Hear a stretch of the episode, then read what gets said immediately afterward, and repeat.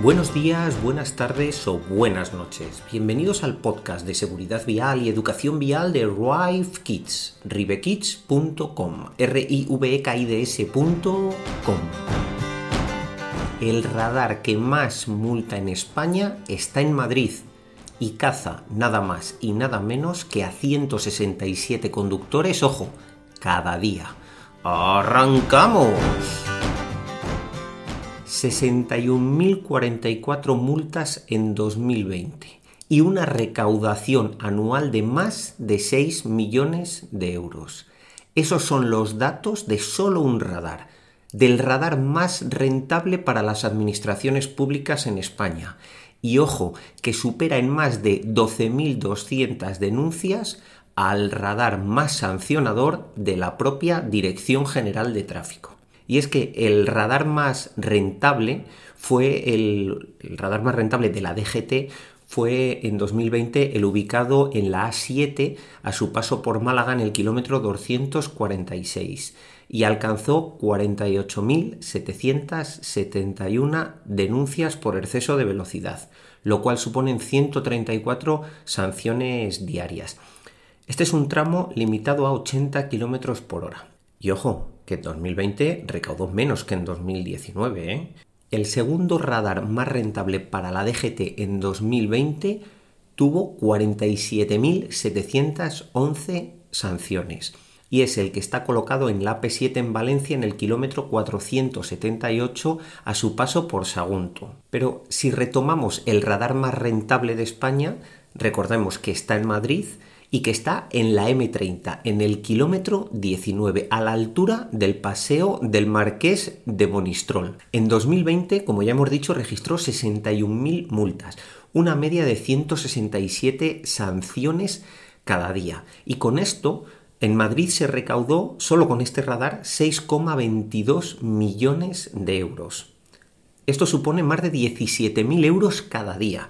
Y es que este radar, como el que encabezaba el ranking del más rentable en la DGT es de una zona limitada. Esta zona en concreto, la de la M30, está limitada a 70 km por hora. Desde Kids no estamos en contra de los radares, para nada, pero nos llama poderosamente la atención que precisamente los radares que están en zonas de velocidad restringida sean los que más recaudan y ojalá recaudaran tantas vidas como dinero recauda, o al menos que todo ese dinero que se recauda por exceso de velocidad también se invirtiera en mejoras de las infraestructuras, en mejoras de la seguridad vial de todos. Nos hemos parado a pensar por qué los radares que más recaudan son aquellos radares que por una autovía de 120 hay un tramo limitado a 80 y justo ahí hay un radar y justo ahí hay un pico de sanciones. ¿Por qué no se colocan esos radares, quizá más que radares puntuales, radares de tramo, en zonas que realmente tienen una alta incidencia de accidentes de tráfico con consecuencias fatales? Los llamados puntos negros. Cada punto negro que se identifica, por supuesto, debería tener una investigación técnica en profundidad para poder poner remedio a que no vuelva a haber más accidentes en ese punto. Pero más allá de eso, que es una utopía y que ojalá se llegue a hacer en algún momento, ahí es donde hay que poner esos radares. Y esos radares no para recaudar, como parece que están colocados muchos de los radares en España hoy en día, sino radares que lo que hagan sea hacer que la mayoría de los conductores, la inmensa mayoría de los conductores, todos los conductores, reduzcan la velocidad y adecúen la velocidad a las características la vía.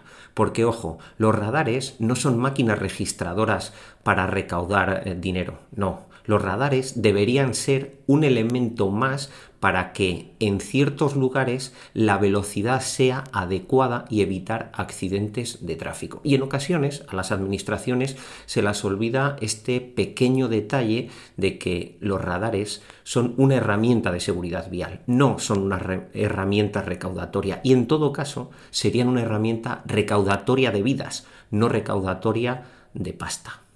Justamente estos días nos han llegado un par de consultas a Ribekids sobre el tema de los vehículos que no están en funcionamiento, que no tienen la ITV en vigor, pues coches que a lo mejor están guardados en un garaje pendientes de que en algún momento se restauren, por ejemplo, como es el caso de uno de los oyentes de nuestro podcast que nos ha escrito un correo electrónico y es que había escuchado o había leído en internet que la DGT iba a empezar a multar también aquellos coches de los cuales por supuesto tiene registro que no tienen la ITV al día. Hemos investigado un poco y en efecto pues es un bulo más de todos los que circulan alrededor de las sanciones y de la DGT.